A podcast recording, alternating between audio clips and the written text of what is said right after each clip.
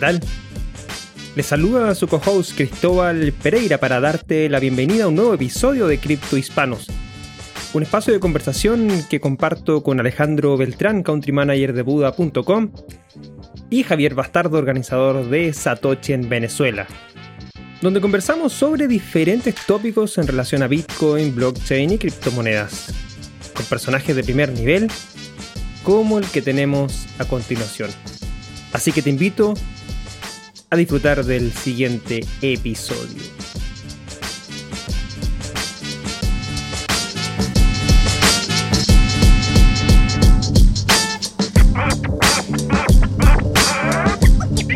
Juan Pablo Mejía es también conocido como Juan en Cripto y ha llevado adelante un principalmente un canal de YouTube y también en redes sociales y desde su propia página web ha ido adelantando este proyecto en el que comparte el conocimiento que va descubriendo sobre Bitcoin, blockchain, DeFi, criptomonedas.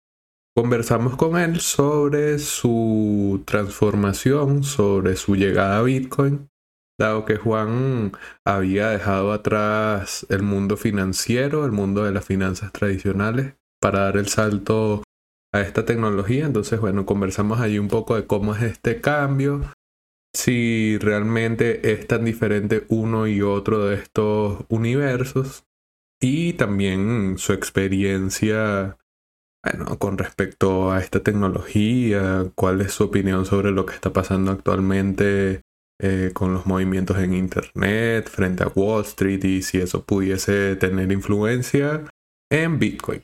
Así que bueno, en este episodio me acompañó mi parcero Alejandro Beltrán, country manager de Buda.com, y dejamos en la banca a Cristóbal Pereira. Así que bueno, te invitamos a buscarnos en nuestras redes sociales como arroba criptohispanos en Twitter e Instagram. Y también puedes suscribirte a nuestro canal en YouTube, igual Criptohispanos Podcast. Antes de partir con el episodio, queremos compartir que estamos muy felices ya que nos está acompañando de nuevo Local Cryptos y sumamos un par de nuevos patrocinantes, en este caso leden.io y buda.com. ¿Necesitas cambiar bitcoins por dólares, euros, pesos o bolívares? Usa Local Cryptos, el mercado peer-to-peer -peer más seguro. Local Cryptos es una plataforma sin custodia. Esto quiere decir que no necesitas dejar tus claves privadas en manos de nadie para cambiar tus bitcoins. Con más de 100.000 usuarios y más de 40 formas de pago, Local Cryptos es el mejor lugar para comprar y vender bitcoin. Regístrate ya en localcryptos.com. El precio de bitcoin ya superó los 35.000, ha vuelto por encima de los 30.000, ha estado en esa banda luego de haber marcado su más alto precio histórico en 42 mil dólares. Este es un buen momento para que aproveches y compres Bitcoin fácil, seguro y rápido en Buda.com. Buda.com, tu puerta de entrada a la nueva economía digital. Leden, una suite de servicios que te ayuda a ahorrar y ganar más Bitcoin y dólares digitales. Los productos de Leden te permiten generar intereses, pedir créditos en dólares y obtener créditos para comprar más Bitcoin. Sus cuentas de ahorro en Bitcoin y dólares, en colaboración con Genesis, ofrecen las mejores tasas de interés del mercado, trabajando con la institución más establecida y con mayor transparencia de la industria. Así también cuentan con un servicio llamado B2X, exclusivo a Leden, que te permite utilizar tu saldo en Bitcoin para obtener un crédito en dólares y comprar el mismo monto en Bitcoin. Y si necesitas más dólares pero no quieres vender tus Bitcoin, puedes obtener un crédito respaldado con tu Bitcoin en menos de 24 horas. Y así no tendrás que venderlo. ¿Quieres ponerle alas a tus satoshis? Aprende más en leden.io. Revisa las tasas de interés vigentes tanto para ahorro como para créditos en su página web. Bueno, bienvenidos de nuevo a Cripto Hispanos podcast de Bitcoin, criptomonedas y blockchain. En este caso vamos a estar conversando con Juan en Cripto, Juan Pablo Mejía, eh, quien, bueno, vamos a estar ahí preguntándole algunas cosillas. En este caso Alejandro Beltrán, country manager de Buda.com en Colombia. Y quien les habla Javier Bastardo. Dejamos en la banca a Cristóbal Pereira. Y bueno, muchachos, ¿cómo están? Cuéntenme cómo les va por allá. Hola Javier, bueno aquí desde Madrid, eh, muy contento de estar acá compartiendo con ustedes. Muchas gracias por la invitación para conversar un rato de estos temas que, que nos apasionan tanto y de los que nos gusta informar a más gente. Oye Juan, estamos muy muy contentos de tenerte acá en el programa. Un saludo a toda la comunidad criptohispana. Le, le mandamos también un abrazo al jefe Cristo que está en la banca, pero que también tiene una... se quebró el hombro, entonces pues obviamente lo tenemos ahí incapacitado eh, por jugar fútbol, por creerse el cripto delantero de las cripto. Eh, pero bueno, eso pasa, eso pasa siempre cuando uno juega fútbol y está viejo. Un saludo a acá. Y Juan, bueno, no, eh, primero agradecerte por, por tenerte, eh, por tener, pues, eh, aceptar nuestra invitación hablar sobre todo lo que está pasando en la coyuntura actual de, de Bitcoin, de las criptomonedas, y, y, pues hablarle a toda la comunidad criptohispana qué es lo que está pasando actualmente actualmente con Bitcoin? ¿Por qué está tan, tan movido el precio? Ayer eh, también se movió mucho. Eh, ¿cómo, ¿cómo, lo estás viendo actualmente? ¿Qué está pasando en el, en el, en el mundo cripto eh, para que se haya movido el precio tan fuerte? Bueno, pues para mí es un gusto estar aquí y la verdad es que no creo que Bitcoin se esté moviendo más de lo normal. Esto es normal, si, si les parece extraño, bueno, pues bienvenidos a, Bitcoin. al revés, a mí me hacía falta movimientos como este. Entonces el miércoles cae más de un 6%, ayer subió un 10% y hoy está subiendo alrededor de un, hoy que grabamos un 11-12% y pueden ser varias razones. A ver, está pasando lo que vemos de la insurrección en, en Wall Street con el tema de Robinhood. Para los que no saben, el retail se reveló, los inversionistas retail en Twitter, Reddit y una aplicación que se llama Robinhood decidieron irse largos en una acción que un fondo, un, hedge fund había, se había ido corto y estamos como en ese tema de revolución. Eh, también una cosa curiosa que pasó es que Elon Musk puso en su biografía de Twitter hashtag Bitcoin, se volvió tendencia y, pues obviamente Elon Musk, el hombre más rico del mundo en el día de hoy, pues tiene mucho poder, mucha influencia y muchos seguidores que están dispuestos a, a prácticamente hacer lo que él les diga y sin decirles nada, simplemente con poner hashtag Bitcoin Parece que eso pudo también haber llamado la atención.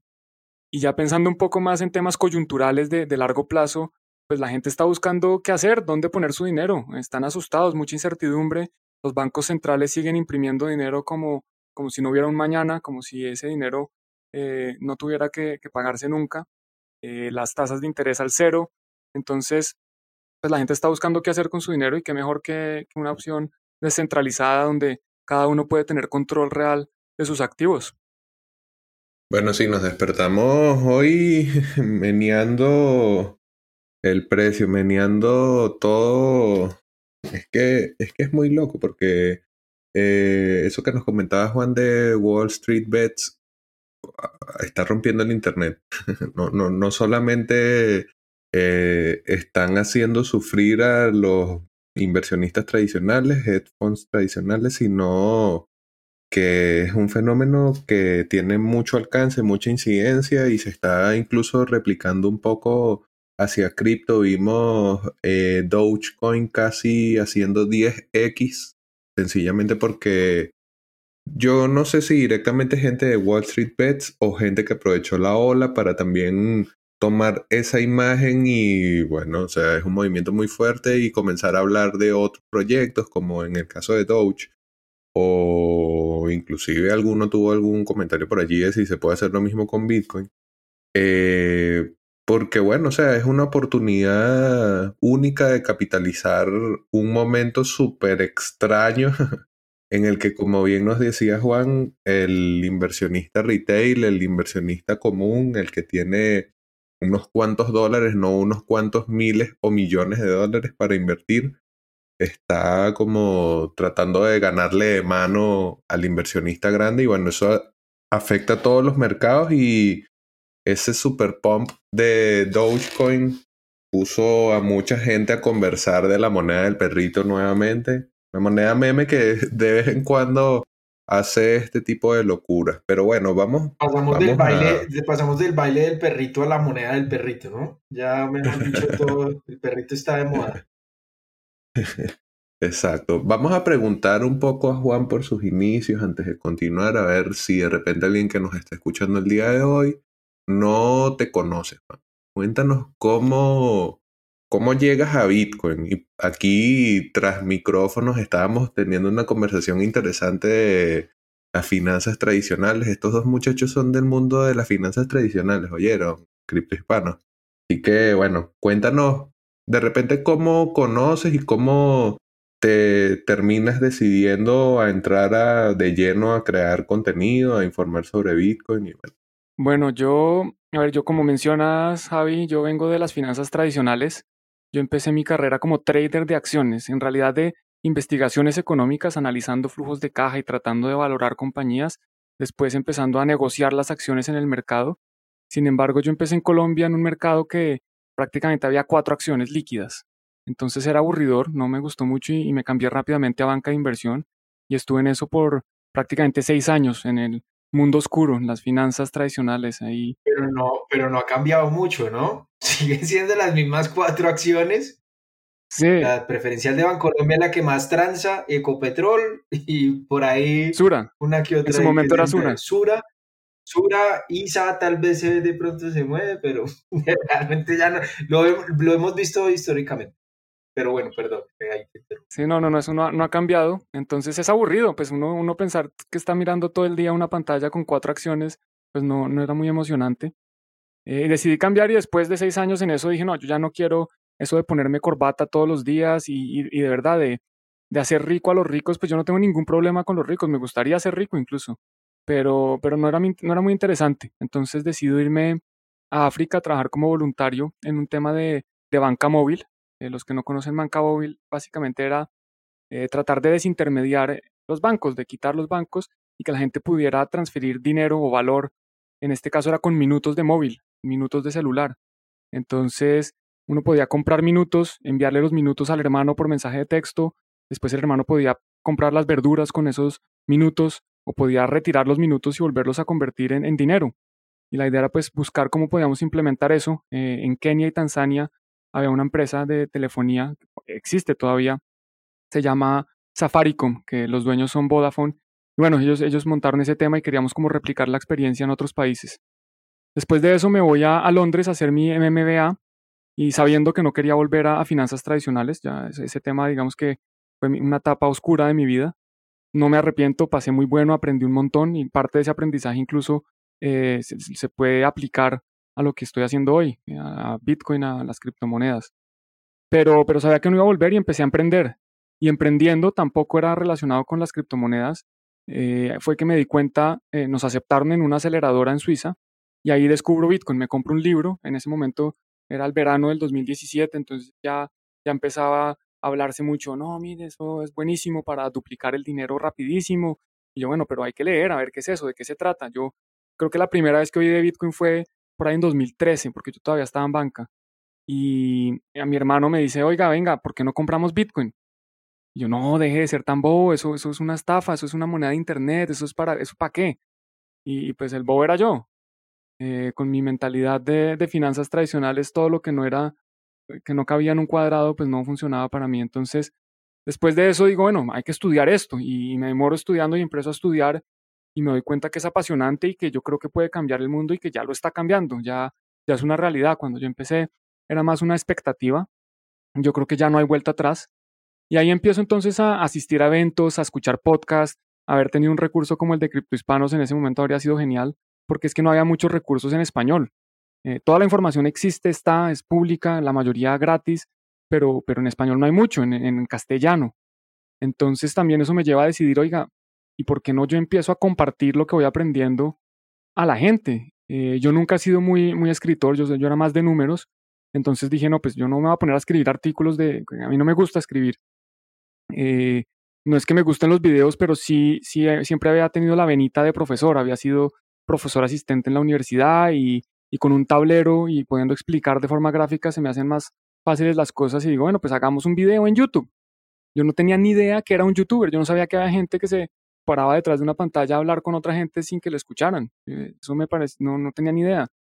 Y empiezo eso, empiezo así, empiezo a enseñarle a la gente sobre lo que voy aprendiendo de, de blockchain, de Bitcoin, de las distintas cosas que van pasando que me llaman la atención.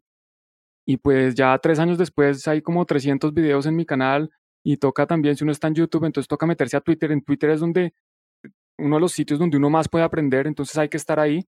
Y pues si uno está ahí oyendo, pues también empieza a conversar y empieza a crear contenido. Y después también pues lanzamos el podcast de Twin to the Blog. Y hoy en día soy un, creador de contenido. Pues es como una, un... Ahorita muchas personas me dicen, no, que en la empresa me están diciendo que hay que reinventarse. Y yo sí, pues yo ya me reinventé de, con esto de Bitcoin, me, me reinventé por completo y, ya después empiezo a trabajar en distintas empresas y organizaciones de, esta industria y, apasionado, dedicado hoy 100%, hoy no más del 100%, porque si uno debería trabajar 8 horas, yo las horas que no trabajo estoy aprendiendo, entonces esto es, esto es de tiempo completo, completo. Demasiado identificado con esa última idea. Pasa, pasa, pasa Juan de, de una etapa así como de las drogas de fiesta que son muy, muy divertidas hacia una etapa de depresión y reinvención y luego se rehabilita con Bitcoin. Pues muy bien está muy, muy interesante esa, esa, esa gran historia y, creo que lo, lo, lo que aprendemos acá un poco también es, todos seguimos siendo aprendices de la tecnología, ¿no? Todos no podemos ser expertos sin, con todo lo que se viene a nivel de tecnología, más que todos somos aprendices, Juan. Y, me, me, me, gusta mucho porque eh, al venir de, del sistema tradicional, uno también puede tener la experiencia del enfoque que le dan los mercados de capitales a, la oferta y demanda, a cómo el dinero realmente responde al, deseo de los individuos.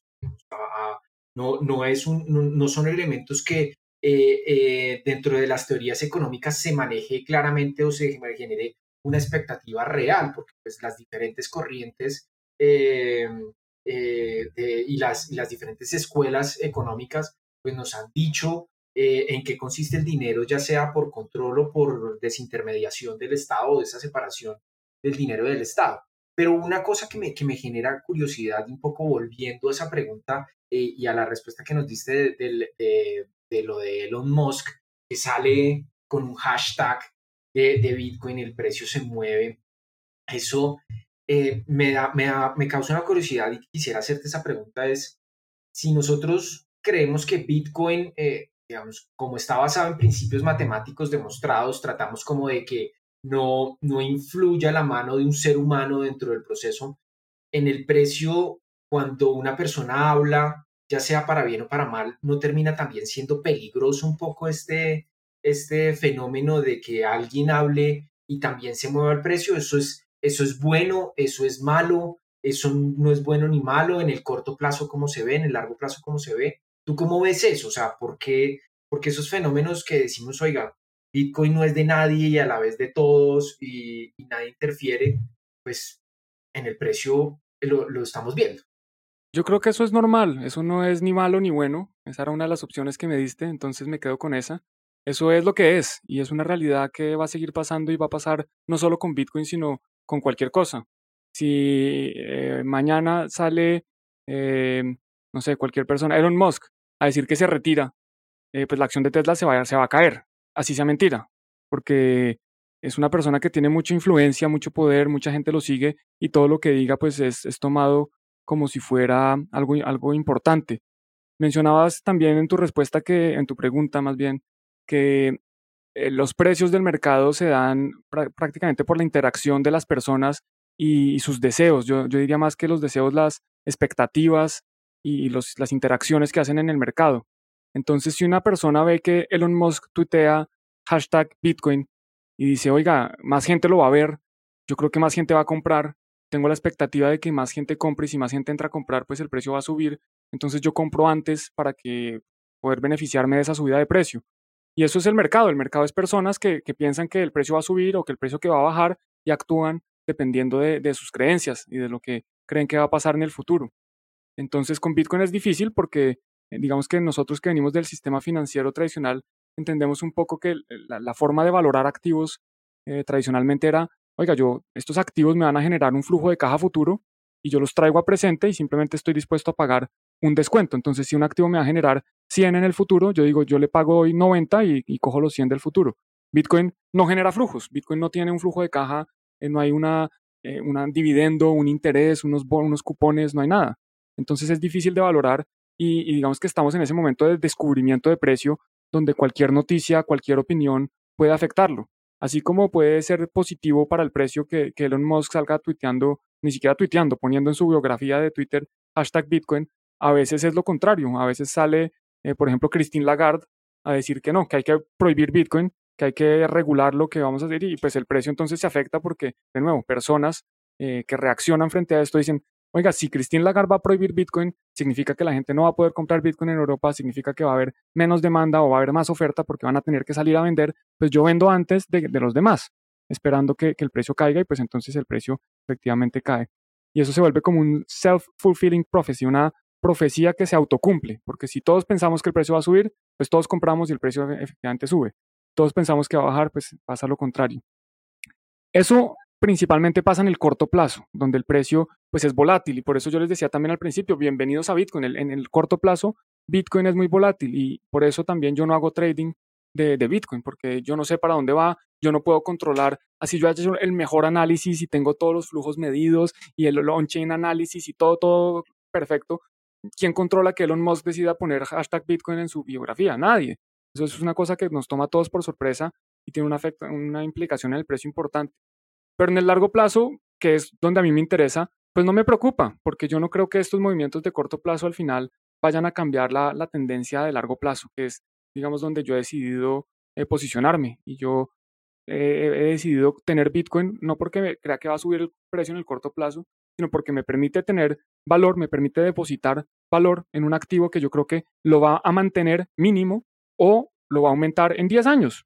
Si yo guardara mi valor en euros, yo no sé cuánto va a ser, pero estoy seguro que va a ser menos. Esa es la única, la única forma que, la única que yo estoy seguro es que van a imprimir más euros y que cada vez el euro va a valer menos. Y lo mismo con el dólar, y lo mismo con el peso, y lo mismo con el bolívar. Y lo, del bolívar, digamos que es más, aún más claro.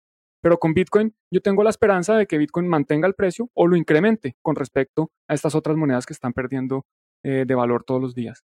Entonces, pues sí, esas cosas pasan, son noticias, eh, hay que ver cómo las analiza cada uno, pero a mí personalmente pues no, no me afectan mucho porque yo estoy pensando mucho más en el, en el largo plazo. Y largo plazo es 5, 10, 20 años. No, no es como una semana, un mes. De verdad es que no, no, no me importa lo que pase con Bitcoin en un mes.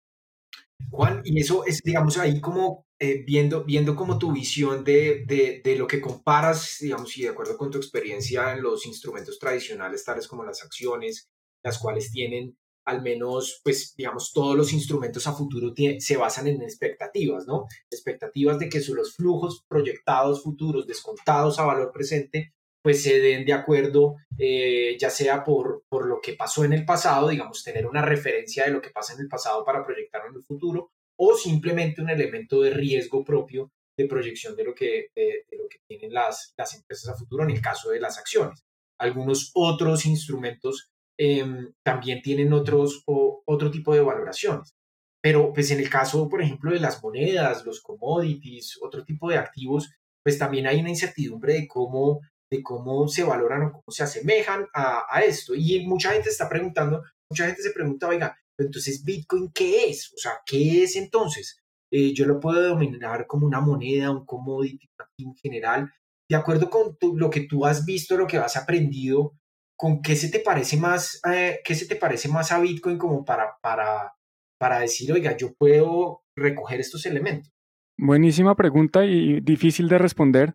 Yo creo que Bitcoin es definitivamente el primer activo digital. Antes de Bitcoin existía la información digital, no, no existían los activos. Yo, yo, la gente podía transmitir información, videos, fotos, archivos de Word, archivos de Excel, eh, cualquier tipo de cosa, pero lo podían enviar por email, lo podían copiar y pegar y enviar a otra carpeta, lo podían copiar y pegar muchas veces y tener muchas versiones de ese activo. Eso con, de esa, información, perdón, eso con un activo no funcionaría, porque qué tal que yo tuviera 100 dólares y los envió por email a mi hermano y ahora tenemos, entonces él tiene 100 y yo tengo 100 y él después me los devuelve, entonces ahora yo tengo 200 y él tiene 100 y hacemos ese juego por siempre y, y multiplicamos el dinero, multiplicamos esa información. Entonces, Bitcoin realmente lo que nos permite es eso, es tener un activo que si yo lo, lo muevo, si se lo envío a alguien, lo dejo de tener. Entonces, en principio, Bitcoin es un activo digital que a mí personalmente se me asemeja mucho más a un commodity que, que a una acción o que a un bono, que porque no es un instrumento de deuda, de nuevo, no genera flujos de caja. Entonces a mí se me asemeja al oro. Y, yo creo que la, gente que dice, bueno, Bitcoin es el oro digital, es una buena analogía para entender Bitcoin. Bitcoin es un activo que está ahí, que, que no, no te va a generar, no te va a hacer más rico porque va a generar flujos de caja o porque eh, va a valer más en el futuro, pues ojalá, pero no sabemos. Eso, es una cosa que va a decidir el mercado. Entonces a mí se me parece más a un commodity, también porque la moneda en general pues tiene tres funciones que son la de eh, unidad de cuenta, medio de intercambio y depósito de valor. Yo creo que Bitcoin sirve muy bien como depósito de valor, así la uso, o yo ahorro en Bitcoin, uso Bitcoin para guardar mi valor y para poder depositarlo y, preservar valor en el tiempo y en el espacio. Eh, no solo que en cinco años va a ser más o va a ser lo mismo o en diez años va a ser va a mantener su valor, sino que además si yo estoy en Colombia lo voy a poder usar y si estoy en España o en, o en China también. Entonces eso, eso para mí es un elemento importantísimo, especialmente para una persona que no sabe dónde va a vivir en un año. Yo les garantizo que en un año yo no estoy aquí en España. Entonces, para mí es muy bueno poder, poder utilizar eso como depósito de valor. Como medio de intercambio también funciona. Yo puedo enviar valor. Yo puedo enviarle valor en este momento a Javier en Venezuela, facilísimo por internet, gracias a, Bitcoin. Pero unidad de cuenta, pues todavía no. No hay muchas cosas que se denominen en Bitcoin. Cuando yo voy a la tienda, yo, veo los precios en euros y nadie me dice, mira, este es el precio en Bitcoin, 0.001 Bitcoin. No, muy poca gente cobra su salario en Bitcoin, no cobra eh, define más, más que cobrar el salario, porque a pesar de que lo puedan cobrar en Bitcoin, define la unidad de cuenta, utiliza Bitcoin para medir valor. Entonces, por eso es que yo digo que todavía Bitcoin para mí eh, no, es que, no es una moneda. Obviamente se puede utilizar como moneda, como se puede utilizar el tabaco, los camellos, el, el petróleo, pero, pero se parece más a un commodity. Entonces, creo que, creo que con eso respondo tu pregunta. Para mí, un activo digital, y, y si lo vamos a asimilar con los activos tradicionales, sería un commodity.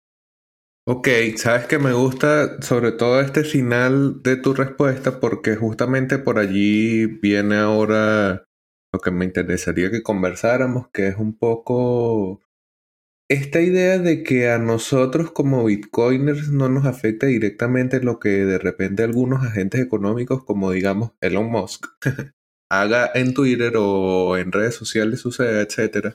Inclusive eh, decisiones a nivel de estados, decisiones a nivel de instituciones como, no sé, el Banco Central Europeo. o sea, estoy ahí como nombrando agentes de repente más grandes. Obviamente ponen el juego de Bitcoin en otra dimensión. Ya no es en retail. O sea, quizás hoy por hoy todavía sí. Pero a mí me parece un punto de inflexión brutal el 2020 con MicroStrategy y Michael Saylor.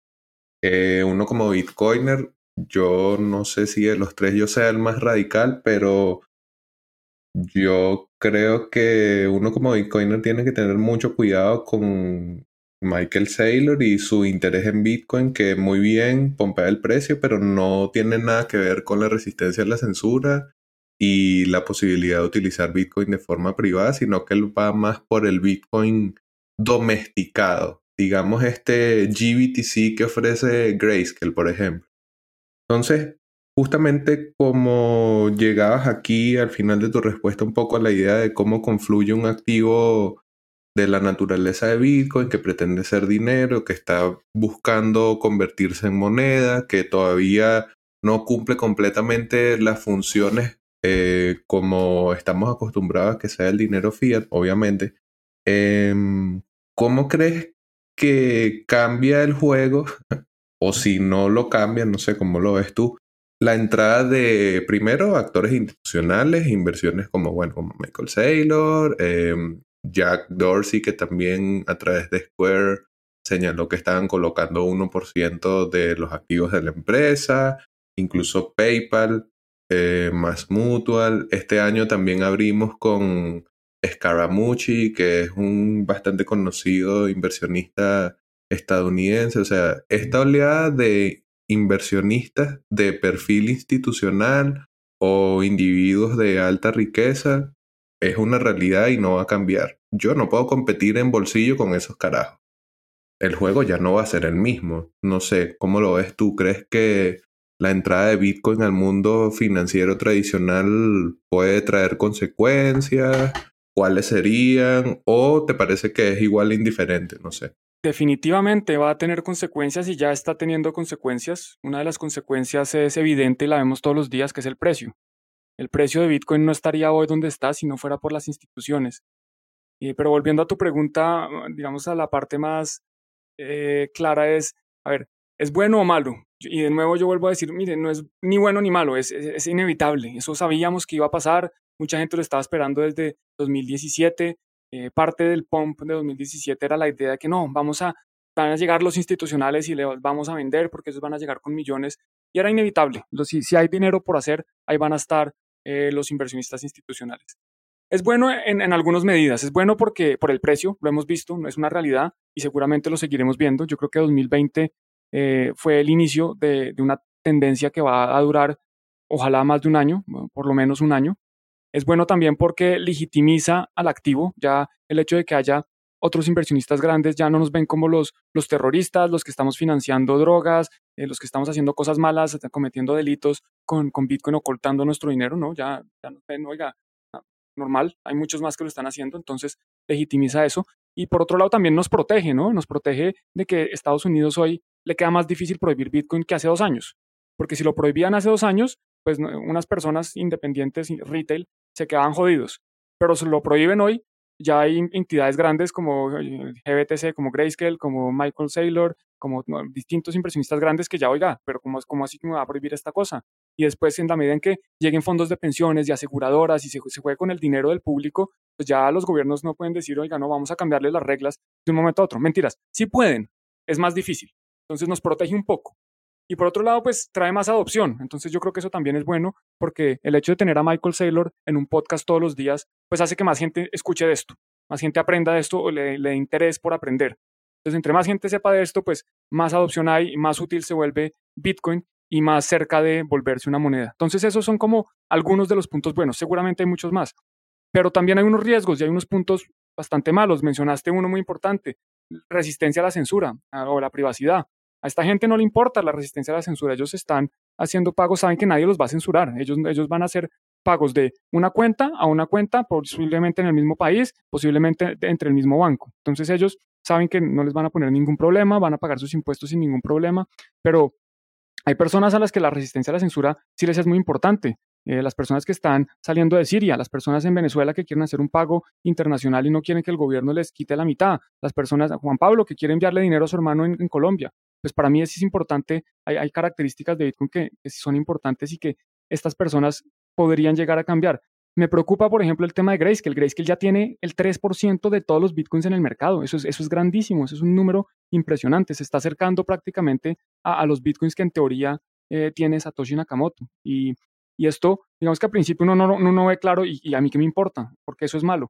Bueno, porque en el momento en que haya que tomar decisiones, estas personas tienen poder, Sabemos que Bitcoin es descentralizado y que no hay nadie que lo controle y que no hay una sola persona que pueda decidir qué va a pasar con Bitcoin. Pero el día que haya un fork, una, posible fork y haya, bueno, vamos a sacar Bitcoin con KYC o Bitcoin sin KYC. Y el día que crees que él diga, no, yo me voy a ir por el Bitcoin con KYC y voy a vender todo lo que tengo del Bitcoin sin KYC. Pues los que nos quedamos en el Bitcoin sin KYC, nos, nos va a salir un muro, va a salir un huevón a vender el 3% de todo el mercado. O sea, va a salir a vender esa criptomoneda y va a caer mucho. Entonces el Bitcoin que nos gusta a nosotros puede llegar a valer menos que el otro Bitcoin. Y, lo importante no es el valor, lo importante es lo que el valor o que el precio refleja. Si hay un Bitcoin con KYC que vale 20 mil y hay un Bitcoin sin KYC que vale 5, pues parece que el de KYC ganó. Entonces, entonces hay riesgos, definitivamente no son los mismos intereses los que tengo yo o los que tiene un cyberpunk eh, súper eh, privado, que no le gusta que nadie lo vea, que está haciendo transacciones en la dark web todo el tiempo, que los intereses de, Michael Saylor o de un fondo de inversión de estos gigantes.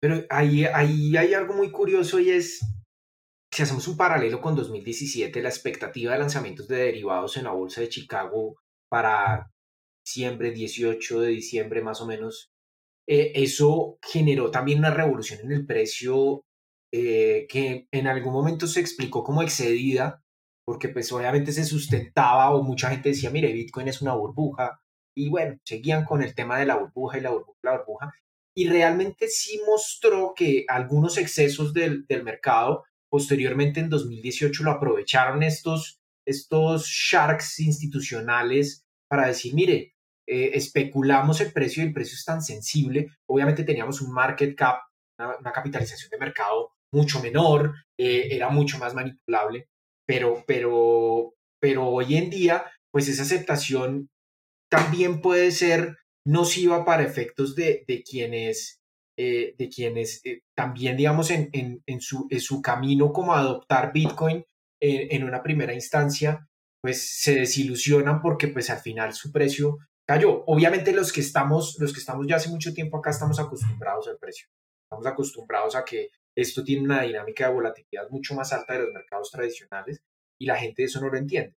Pero, pero al final termina siendo, termina siendo un juego que, que, que hay que tener mucho cuidado en, en, esta entrada del sistema financiero, puesto que lo que dices es muy cierto y es que al inversionista institucional no le importa la esencia de Bitcoin o la filosofía o la estructura, sino las entradas y salidas que le permitan marginar sobre el mercado y le permitan marginar muy buen, eh, eh, una muy buena cantidad, ¿cierto? Pero mucha gente está, ahorita en estos momentos, mucha gente está pensando en Bitcoin, ¿no? Bitcoin es el centro de atención, el centro de las miradas, eh, y algunos como, como mi querido Javi, pues son maximalistas de, Bitcoin y, y, creen, digamos, que Bitcoin es la única tecnología.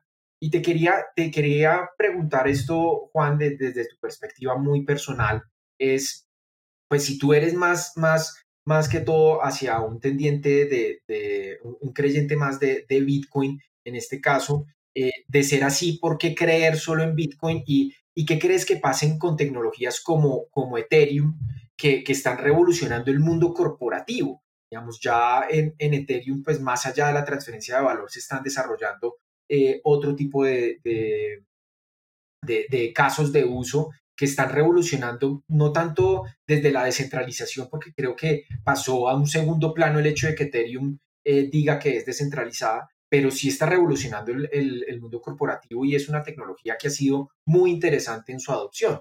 ¿Qué opinas de ese, de ese, de ese paralelo? ¿Tú crees solo en Bitcoin o, también crees que tecnologías como Ethereum están revolucionando eh, eh, el concepto que trajo Bitcoin, que es de la descentralización.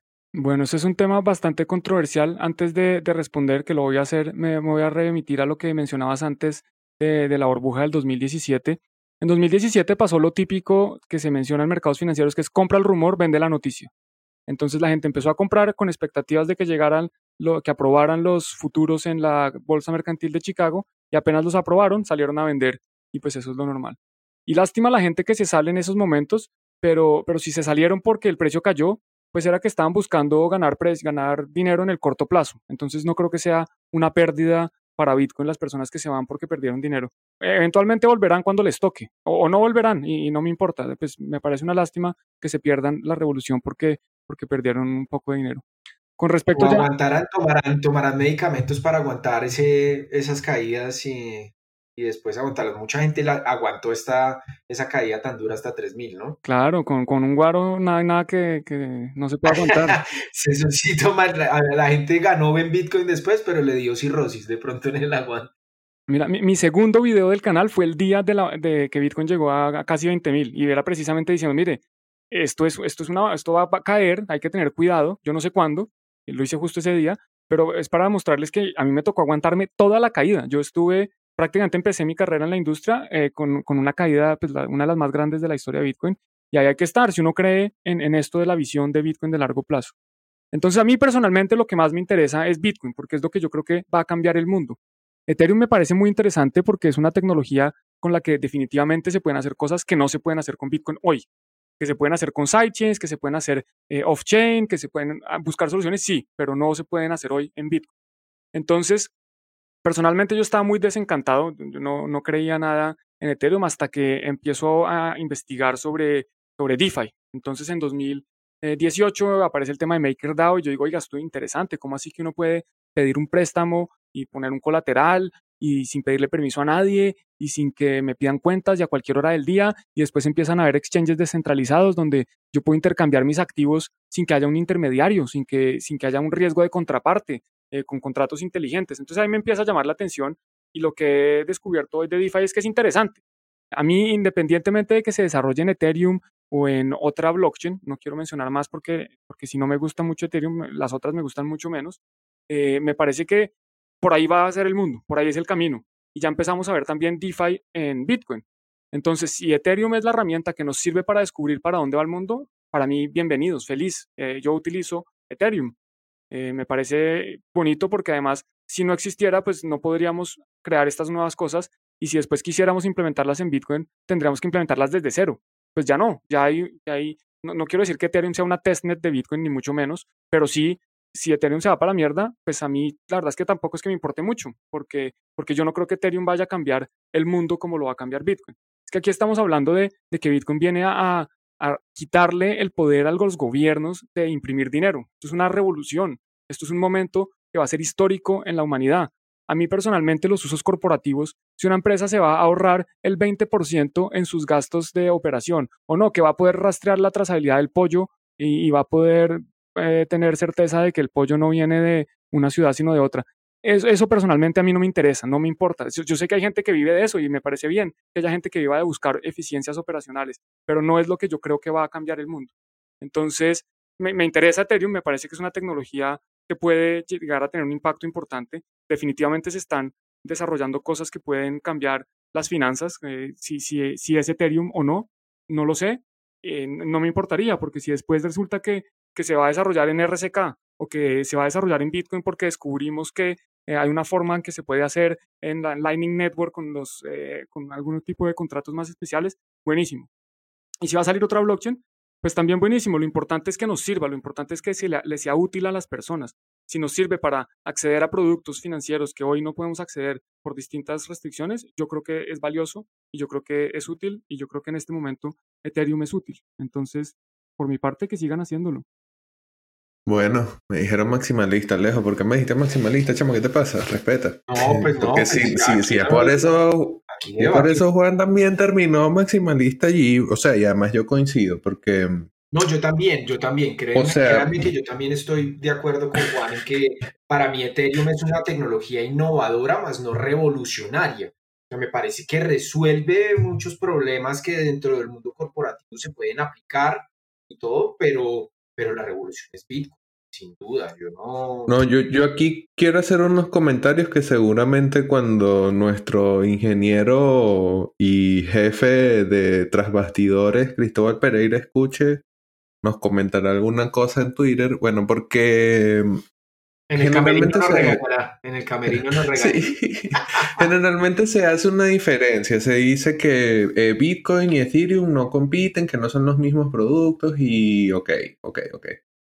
Mm, Voy a agarrar mi posición maximalista aquí y voy a explicarlo. Sí, al final Ethereum va a ser una red a través de la que se van a crear todos los productos financieros, se va a replicar el mundo de las finanzas, pero de manera descentralizada y todo eso. Eso evidentemente va a aumentar la demanda de Ether, el activo, porque Ether es con lo que se pagan las comisiones de Ethereum, la red. Ok. Y luego de que aumentas la demanda de ese bien supuestamente no monetario, tu corte de influencers de segunda, segundo nivel, digamos los que no son Vitalik, sino eh, son Anthony Sassalo, de repente hasta el, por- el propio antiprosíntesis, antiprótesis, no sé, es, un, es un- una cuenta de Twitter que es demasiado activa y si te interesa Ethereum, síguelo porque tiene insights interesantes. Pero este tipo de activistas de Ethereum están girando la narrativa hacia Ether es dinero. Y vemos gente eh, como eh, MakerDAO dándole publicidad a DAI como DAI es guita, que en Argentina es la forma de llamar al dinero, plata, cobres, etc. Entonces uno se da cuenta de que si bien esa diferenciación que se trata de hacer constantemente para mostrar que Ethereum y Bitcoin no compiten, a la larga, si Ethereum va a tener el éxito que se supone que sus eh, proponentes le ven a futuro, si va a alcanzar su potencial, sí va a competir con Bitcoin como un bien económico. Ya no solamente en cuestiones de la red, si la red tiene más capacidades o no, lo que sea, sino también como demanda del activo económico BTC, el activo económico ETH. O sea, eso es una realidad que va a suceder si realmente Ethereum es la supercomputadora del mundo. Y habría que ver allí si, no sé, si realmente está diseñado para tener ese tipo de uso, si realmente es un dinero, o sea, no sé. Sé que Cristóbal sí coincide en que Bitcoin es dinero y Ethereum es una red de herramientas, pero a la larga, si la red de herramientas es real y si ETH es con lo que se cancela el uso económico de esas herramientas, pues terminará compitiendo también por esa, ese premium de dinero cripto y tal. O sea, ahí no sé. Nada, quería dejar mi comentario de maximalista para que no vayan a pensar que he cambiado, muchachos, para nada. Y quería preguntarte otra cosa, Juan, si, o sea, en el, en el momento en el que tú decides que te interesan otros temas que no solo Bitcoin, ¿Has tenido problemas con miembros de la comunidad que de repente dicen este carajo ahora se volvió cheatcoiner o de repente gente que mm, no sé, como que pone en duda si realmente tu interés en Bitcoin es Bitcoin y no, no sé, DeFi o cosas así? Porque eso habías comentado al principio que uno después de hacer todo lo que hace, sea escribiendo, creando contenido en YouTube o donde sea, tienes que ir a Twitter, que es como la plaza pública, y esto que pregunto lo he visto algunas veces, hasta con Andreas Antonopoulos, entonces, ¿te ha pasado también? Claro, eso es inevitable. Eh, yo, a mí me han dicho Maxi y a las dos horas me han dicho shitcoiner. Entonces, pues es parte de cuando uno se hace figura pública o cuando uno está expresando sus opiniones en público y empieza a llegar a, un número, digamos, relativamente importante de audiencia, los cientos o pequeños miles, pues ya empieza a ser víctima de, estas acusaciones. Entonces aquí en España hay una persona que yo creo que quiero mucho y odio mucho al mismo tiempo y se la pasa diciéndome Maxi. Y yo sé también que, hay otros Maxis que simplemente, eh, no, necesariamente de frente, están diciendo que yo soy un shitcoiner. Eh, pues esas cosas son las cosas que uno tiene que no darle tanta importancia. Al final, yo lo, lo, que importa no es lo que yo piense o lo que yo haga, es el mensaje que se transmite y lo que la gente aprenda. Entonces, pues cada uno verá lo que hace. Y conecto esto también un poco con lo que mencionabas de, de si la gente prefiere guardar. Entiendo que, Ethereum y Bitcoin compiten porque al final la gente tiene opciones y puede poner su dinero en una casa, en oro, en acciones, en Bitcoin o en Ethereum. Entonces hay gente que va a decir, yo entro a, a esto de cripto Twitter y me doy cuenta que hay un, un, payaso, por decir un, un nombre, no, no, quiero decir un nombre, que está diciendo que Ethereum es dinero, por decir algo. Eh, pues esa persona tiene la opción de comprar Bitcoin o comprar Ethereum. Y si hay alguien que tiene, no sé, 35 mil seguidores y, dice que está que mejor Ethereum, hay gente que le hace caso. Entonces, en ese sentido, sí compiten. Sin embargo, si alguien está haciendo eso, si alguien está, decide, prefiere guardar su dinero en, en Ethereum porque le dijo un influencer y no en Bitcoin, pues ese es su problema. Si al final Ethereum se cae porque es que Ethereum no está desarrollado, Ethereum todavía no sabemos cómo va a ser Ethereum en un año, en dos años, en tres años, no tenemos ni la menor idea de qué va a pasar con eso. No sabemos cuál es la oferta monetaria, no sabemos para qué va a servir. Entonces, si alguien quiere guardar su dinero ahí, pues es problema de ellos, no, no es mío, de malas. Eh, si Bitcoin debe funcionar y debe triunfar por sus propios méritos en sí mismo, Bitcoin va a sufrir ataques por todos lados y después va a salir una nueva criptomoneda que van a decir que es más privada y después va a salir una que van a decir que se pueden reversar transacciones después va a salir otra que van a decir que es mejor porque es aprobada por los gobiernos y vamos a llegar al Bitcoin con KYC, eso también va a pasar. Entonces, si Bitcoin, el que nos gusta, no llega a triunfar por sus propios méritos, pues no era tan fuerte como creíamos. Eh, yo creo que Bitcoin al final eh, en, en, sí mismo es, es antifrágil y realmente eso es lo que ha demostrado y no hay mucho que yo pueda hacer para, yo no voy a convencer a la gente de que no invierta en Ethereum porque de nuevo, es interesante, si alguien quiere experimentar me parece genial, yo, yo, experimento con Ethereum. Ya si alguien quiere invertir ahí, pues ese es su problema. Eh, yo no trato de recomendar ni siquiera que inviertan en Bitcoin. Yo les cuento lo que yo hago, lo que me interesa, lo que he aprendido. Pero si alguien quiere invertir en otra shitcoin, ya es problema de, de ellos. Entonces me pueden llamar shitcoiner porque no hablo solo de Bitcoin, pero, pero también me pueden llamar Maxi porque también hablo principalmente de Bitcoin, entonces no sé, eh, digamos que ya pasé la etapa de, darle importancia a eso. Es que eso, eso es lo que pasa cuando eres una estrella. evidentemente, la fama, la fama, la fama tiene sus consecuencias, Juan. Y pero yo quería preguntarte una cosa. Tú vienes del sistema financiero tradicional. Conocemos muy bien cómo son las estructuras. Eh, conocemos muy bien también qué cosas había o hay que mejorar en el, en el, eh, eh, en la industria financiera tradicional.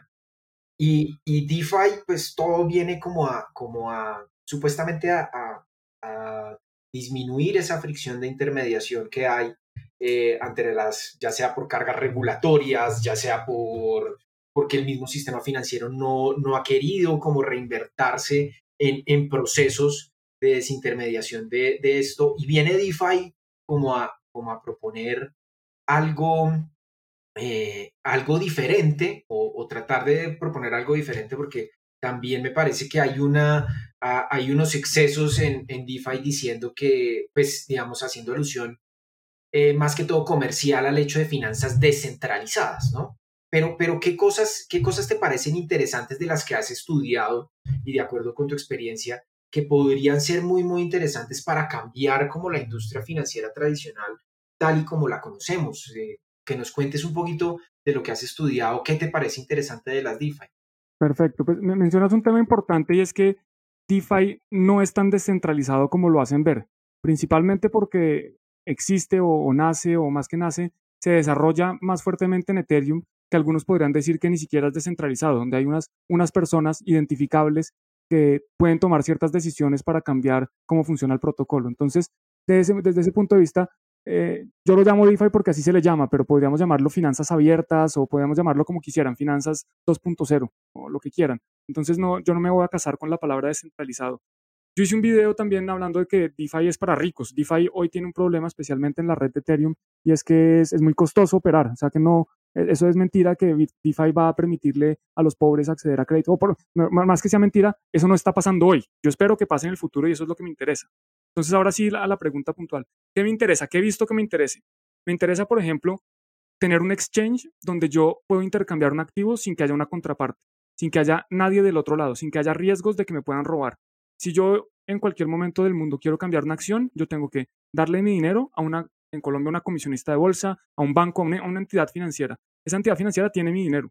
Después esa entidad financiera ni siquiera tiene los títulos, hay un depositario central y hay, un montón de intermediarios que en cualquier momento me podrían robar o hacer trampa o hacer otras cosas.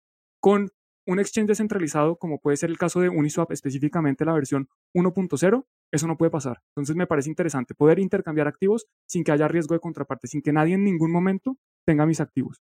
¿Qué más me parece interesante? Por ejemplo, los créditos descentralizados. A pesar de que hoy en día hay que dejar un colateral, o y, no creo que vaya a ser muy distinto, ya hay proyectos que están tratando de hacerlo sin colateral y etcétera.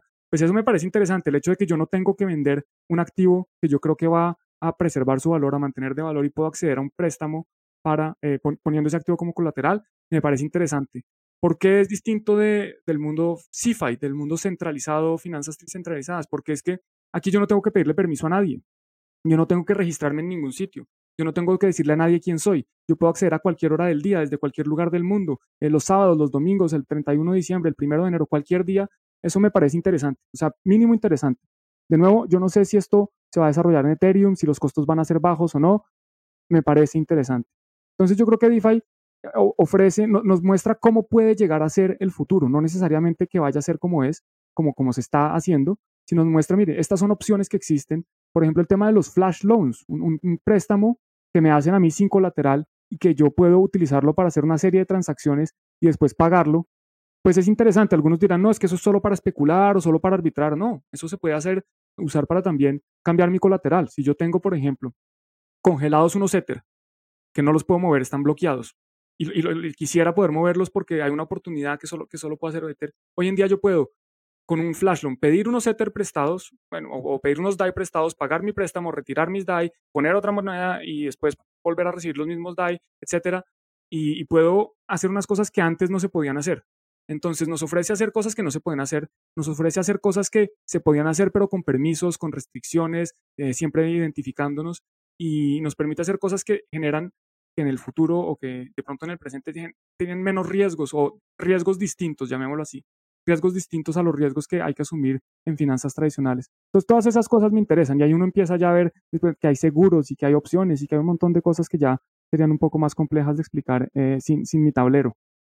Juan, pero ¿tú crees que esas, esos, eh, eh, estas nuevas opciones son interesantes para el sistema financiero tradicional o representan una amenaza al sistema financiero tradicional, entendiendo que vienen a proponer algo que, que, realmente le da miedo al, al sistema y es lograr la desintermediación total del sistema? Yo creo que ambas. Yo creo que es algo que les da miedo, pero también porque no lo entienden. Definitivamente los bancos, yo no creo que vayan a desaparecer. Yo creo que van a tener que evolucionar su negocio, van a tener que ofrecernos más productos y servicios de valor. El, el problema que yo veo en los bancos es que estaban acostumbrados en una posición muy cómoda porque tienen toda la protección regulatoria. Entonces, nadie, crear un banco hoy cuesta millones de dólares. Yo no puedo crear un banco así tenga la mejor infraestructura, sea la persona más honesta, eh, tenga todas las mejores medidas de seguridad para que no se vayan a robar el dinero y tenga unas políticas de todo lo mejor. No puedo hacer un banco. ¿Por qué? Porque no tengo los, los varios millones de dólares que cuesta hacer eso.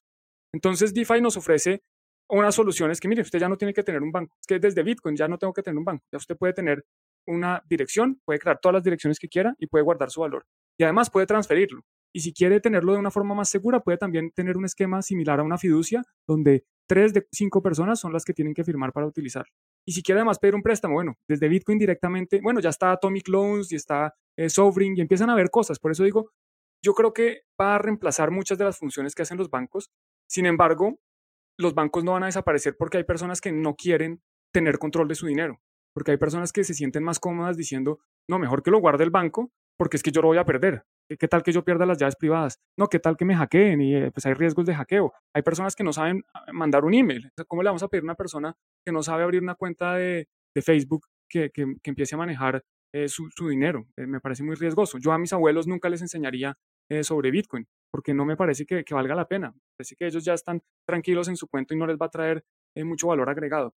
De pronto en un futuro, haya una migración mayor hacia gente que quiere tener su propio valor. Espero, eso es lo que tratamos también, parte de nuestra educación, lo que hacemos con estos podcasts y, estos eh, generación de contenido es que la gente tome la iniciativa de ser soberanos, de, mantener su propio valor. Pero no creo que vaya a pasar de un momento a otro. Y adicionalmente hay personas que simplemente no pueden hacerlo. Y cuando digo que hay personas que no pueden, me refiero más que todo a, a, compañías, por ejemplo, a los fondos de pensiones. Un fondo de pensión nunca va a poder decir, no, es que mire, yo aquí tengo los fondos de mis pensionados en una memoria USB, en una, en una billetera fría. No, ellos tienen que tener una solución de custodia. Es que incluso por regulación, ellos no pueden custodiar los activos de sus, de sus clientes. Entonces ellos tienen que buscar, oiga, ¿a quién le custodia? Bueno, pues ahí hay un banco que me guarda el dinero. Entonces el banco como tal no creo que va a desaparecer. Por otro lado, los bancos hoy, especialmente en Europa, vemos que ya tienen tasas de interés negativas. O sea, si un, si un banco tiene excedentes de liquidez, tiene que ir a comprar un bono de un gobierno que le, que le quita dinero le presta, el banco le presta al, al, gobierno 100 y el gobierno le devuelve 99. Entonces el banco va a decir, oiga, ¿y qué tal si yo en vez de prestarle al gobierno me meto en un protocolo DeFi y, y lo paso a, a, Bitcoin y con Bitcoin lo tomo prestado y no sé qué y empiezan a hacer cosas en DeFi? Entonces en ese momento DeFi se vuelve una herramienta para el banco. Entonces ahí, por eso es que es, un poco difícil de responder porque yo creo que ambas, yo creo que va a servir para algunos bancos, los, los que logren identificar, o algunas entidades financieras tradicionales, los que logren identificar cómo pueden beneficiarse de la tecnología y definitivamente va a desaparecer a los que no logren identificar qué van a hacer, no nos ofrezcan nada de, de calidad, no nos ofrezcan un servicio que yo digo, ah, bueno, esto es diferencial, esto no me lo ofrece DeFi, entonces yo me voy con este banco. Porque es que hasta el momento no había opciones, pero es que ya tenemos opciones. Y ahí es cuando se va, se va a poner más interesante la, competencia entre los bancos en sí mismos y, o las entidades financieras tradicionales y las demás opciones que empezamos a tener. Lo mismo con, con FinTech. FinTech en medio de todo eh, es una amenaza también para los bancos y, FinTech también se vuelve una herramienta para algunos bancos. Ok, bueno, no, perfecto. Así, así tenemos más clara la perspectiva sobre las finanzas abiertas, descentralizadas, como sea que se vayan a llamar, y, y cómo hacen contraste con el modelo financiero tradicional. Ya que vamos cerrando, quisiera que nos contaras un poco de los proyectos en los que están. Obviamente sobre tu canal, que nos contaste que lanzaba a inicio del último bear market, eh, por allí, inicios de 2018, finales de 2017. esos tiempos bastante tristes, pero súper brutales para lanzar algo en lo que uno cree, porque generalmente es mucho más eh, fácil trabajar en silencio y a la sombra y bueno, aprovechar en los momentos en donde el bull market nos lleva a todos en hombros, pues, o sea, tener ya el trabajo hecho. O sea, contarnos un poco sobre el canal Juan en Cripto y este proyecto Tune Into the Block y la colaboración con Bitcoin y Lorena Ortiz de Bitcoin Embassy. Bueno, pues sí, como, como mencionabas y como mencioné en un principio, eh, es un canal que su objetivo principal era contarle a la gente qué está pasando, eh, digamos, esta tecnología, que, que la gente pudiera abrir los ojos como yo y decir, oiga, esto va a cambiar el mundo. Cuando digo esto, obviamente me refiero principalmente a Bitcoin. En su momento, cuando empecé, eh, también pensaba que blockchain tenía, tenía mucho potencial. Hoy, después de tres años de estudiar esto todos los días, me doy cuenta que en realidad el potencial es, es Bitcoin, a pesar de que eh, tenía fe de que podíamos hacer cosas interesantes con blockchain, hoy lo veo cada vez más difícil. Entonces empieza es eso, empieza como con un objetivo netamente educativo, eh, y también eh, hay que ser honestos eh, para posicionarme, digamos, en, un futuro en la industria. Yo sí pensaba, yo, yo le aposté mi carrera a la industria. Para mí hubiera sido mucho más fácil y más rentable 100% o, o, posiblemente 1000% haber seguido trabajando y con el dinero, con el salario comprar Bitcoin. Pero no era lo que yo quería hacer. Yo ya me había dado cuenta desde hace tiempo que eso no era lo que yo quería hacer. Yo quería era que más gente, especialmente en español, porque es que el problema de, de la, la, comunidad hispanoparlante es que no todos, la, mayoría de la gente no habla muy bien inglés y se pierden oportunidades por eso. Entonces, como todas las tecnologías, si no nosotros nos poníamos los pantalones y empezábamos a contarle a la gente esto, pues nos íbamos a quedar atrás. Eh, y pues los, que entren primero a esta revolución, pues se van a ver más beneficiados porque es parte de cómo funciona un activo en el mercado. Entonces empieza con esa función de contarle a la gente, de posicionarme también como, oiga, mire, este huevón lleva hablando tres años de esta cosa. Este, si, hay, si hay alguien que sabe, debe ser este. Preguntémosle a este sobre esto. Entonces esa, esa también era la idea. Eh, hoy en día, como les contaba, ya tengo más de 300, bueno, no, no más de 300, 300 eh, cumpliré el próximo mes o algo así, pero ya son casi 300 videos. Eh, también he hablado de otras cosas, no, no necesariamente de Bitcoin, he hablado eh, por ejemplo, del petróleo, de los escándalos bancarios, de distintas cosas que me parecen interesantes y al final que están relacionadas con, con entender por qué, porque Bitcoin no existe en sí mismo, Bitcoin es parte de un sistema que es el mundo y hay cosas en el mundo que afectan a Bitcoin y, Bitcoin afecta a otras cosas en el mundo. Entonces también hablo un poquito de eso. Y, bueno, y ahí estoy, Juan en Cripto en YouTube. Eh, bienvenidos a, a, seguirme y a, rajar y, y, criticarme por ser maximalista o por ser shitcoiner. Por otro lado, también recientemente, hace cerca año y medio que estoy viviendo en España, eh, conocí a Álvaro Cobarro, que es una persona con una idea similar, experiencias muy distintas, conocimiento muy distinto, pero con la idea similar de, transmitir a la gente este mensaje, el mensaje de Satoshi, de, que más gente pudiera aprender de Bitcoin y de, cómo esto puede cambiar el mundo. Y decidimos empezar a colaborar. Él tiene una escuela de, formación, de, educación en, Bitcoin, también blockchain, criptomonedas, DeFi, eh, un poco de Big Data, por ejemplo. Entonces es más como de tecnologías disruptivas, enfocado principalmente en Bitcoin. Y empezamos a, crear contenido y a crear cursos. Yo le ayudé también con, con la creación de algunos cursos. Entonces, para la gente que quiere tomarse esto más en serio y quiere ahorrarse un tiempo, porque de nuevo, mucho contenido gratis de valor en Satoshi Venezuela, en Cripto Hispanos, eh, con blockchain, ¿cómo se llama? Academia Chile, Chile Academia Blockchain esas tres palabras, no sé en cuál es el orden. Eh, Juan en Cripto, hay, hay, mucho contenido de valor que se puede aprender mucho, pero estos cursos son como para la gente que quiere ahorrarse seis meses o, un año y quiere todo más condensado en videos organizados uno por uno, cuál es el tema uno, tema dos, tema tres, porque al ser esto tan complejo también es, es difícil como desenredarlo un poco. Entonces esa era la idea de los cursos. Y más recientemente, eh, también empezó con Álvaro, fue el podcast de Tuning to the Block, que digamos que la idea era también un poco compartir las experiencias de otras personas en la industria. Yo ya había compartido mis experiencias, yo ya había contado un poco de lo que sé, les he ido al tablero, presentaciones y he hablado mis opiniones. Chévere con que la gente conozca otras opiniones y otras personas y otros, y otros trayectos. Yo como similar a Alejandro, pues venimos de un mundo tradicional que, que medio que es aburrido, que más que aburrido, pues ya es como ya, ya nos lo conocemos. Bueno, queremos oír de un criptoartista, a mí al principio no, no me llamaba mucho la atención y hoy me parece, bueno, interesante, digamos qué dice esta persona. Por ejemplo, tuvimos Javier invitado, interesantísimo, una persona que vive en Venezuela que siempre pintan a Venezuela como la, la meca de cripto y que va a cambiar Venezuela y nos cuentas tu opinión y resulta que, que de pronto no. Entonces, conocer estas opiniones creo que también es valioso y también aporta a, nuestra audiencia, a la gente que quiere eh, seguir aprendiendo y que nos ha acompañado en este viaje. Y después se nos une eh, Lorena Ortiz, que ha sido una gran adquisición, eh, ha sido nuestro fichaje estrella y empieza a compartir, eh, para los que no conocen a Lorena, ella es la CEO de Bitcoin Embassy Bar en México, también generadora de contenido, también divulgadora de, las ideas de Satoshi. Y pues entonces nos juntamos los tres con, con las distintas opiniones, percepciones del mundo, experiencias, contactos, etcétera, a, a seguir compartiendo eh, nuestro, nuestra pasión, porque yo diría que eso es, digamos que si hay algo que podemos estar de acuerdo es que nos apasiona y que todos estamos aquí porque eh, esto no es lo que nos gusta. Entonces esos son como los proyectos que, que tengo principalmente en cuanto a generación de contenido y ya otras cosas más privadas, pues yo doy educación en, universidades, con empresas, con algunas de las instituciones estas eh, malditas del otro lado, eh, del lado oscuro, pues también quieren educarse y yo no tengo ningún problema con personas que quieran educarse y aprender de la tecnología. Y bueno, y ya, y más cosas seguirán pasando y más cosas seguiremos. También trabajo con, con el exchange Bit2Me, hacemos un noticiero diario para las personas que no tienen mucho tiempo y que en cinco o seis minutos quieren enterarse de más o menos lo más importante que pasó, obviamente con mi eh, sesgo de opinión. No les voy a hablar nunca de eh, shitcoins, de, las mamás de las shitcoins, posiblemente sí de otras que, que consideren shitcoins, pero, pero bueno, pues en esas estamos.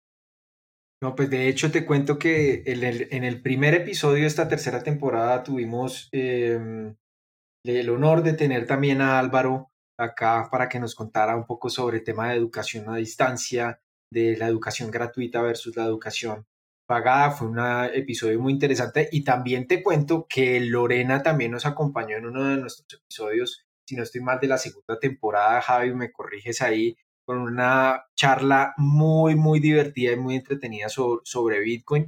Y pues obviamente a ellos dos les mandamos un gran abrazo y un gran saludo. Esperemos tenerlos nuevamente por aquí eh, en Cripto Hispanos. Em, y Juan, pues antes que nada, decirte que, que me siento identificado, ya no me siento solo en el mundo. Eh, ya, ya sé que tengo una persona que se cuestionó lo mismo que yo me cuestioné hace unos años sobre el sistema financiero tradicional y que ahora eh, ya, ya por lo menos creo que somos dos en, el, en, este, en este ambiente. Te agradecemos mucho el espacio, realmente fue muy, muy entretenido hablar contigo y ver tu visión de lo que está pasando en el ecosistema, no solo alrededor de las expectativas y precios, sino de todo lo que está pasando en el mundo cripto, en el mundo de la tecnología como tal. Te agradecemos mucho este espacio. Eh, y bueno, no, decirles a todos nuestros criptohispanos que pueden seguir este episodio por medio de nuestras redes. Eh, también estamos en Spotify, en Anchor, en, diferentes plataformas eh, de audio para que nos oigan. Y recordarles que este eh, episodio fue patrocinado por Buda.com, Local Cryptos y Leden. Un abrazo, Juan. Un abrazo, Javi. Por favor, Javi, cierra con broche de oro esta gran despedida al gran Juan Pablo Mejía, Juan en Cripto, para que todos lo sigan también en las redes sociales. Bueno, nada, en las notas del episodio van a conseguir las redes de Juan en Cripto. De todas maneras es súper sencillo, Juan en Cripto, todo pegado. En el canal de YouTube también lo van a poder conseguir. Y gracias por acompañarnos en este nuevo episodio de la tercera temporada de Cripto Hispano. Saludos Alejo, Gracias Juan por tu tiempo y bueno, saludos también a Cristóbal, nuestro jefecito criptohispano. Chao, gracias. Hey, espera, antes de que te vayas queremos compartir contigo un mensaje de nuestros sponsors que hacen posible el desarrollo de esta nueva temporada de Cripto Hispanos. Buda.com es uno de los exchanges más reconocidos de Latinoamérica con operaciones en Chile, Argentina, Perú y Colombia, y es la primera plataforma de criptomonedas del mundo en compensar su huella de carbono.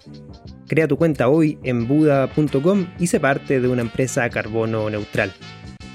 Leden, una suite de servicios que te ayudan a ahorrar y ganar más Bitcoin y dólares digitales. Los productos de Leven te permiten generar intereses, pedir créditos en dólares y obtener créditos para comprar más Bitcoin. Sus cuentas de ahorro en Bitcoin y dólares USDC en colaboración con Genesis ofrecen las mejores tasas de interés del mercado, trabajando con la institución más estable y con mayor transparencia de la industria. Así también cuentan con un servicio llamado B2X, exclusivo de Leden, que te permite utilizar tu saldo en Bitcoin para obtener un crédito en dólares y comprar el mismo monto en Bitcoin. Y si necesitas dólares y no quieres vender tus Bitcoin, puedes obtener un crédito respaldado con tus Bitcoin en menos de 24 horas y así no tengas que venderlos. ¿Quieres ponerle alas a tus satoshis? Aprende más en www.leden.io. Revisa las tasas de interés vigente tanto para ahorros como para créditos en su página web. ¿Necesitas cambiar bitcoins por dólares, euros, pesos o bolívares? Usa Local Cryptos, el mercado peer-to-peer más seguro. Local Cryptos es una plataforma sin custodia. Esto quiere decir que no necesitas dejar tus claves privadas en manos de nadie para cambiar tus bitcoins.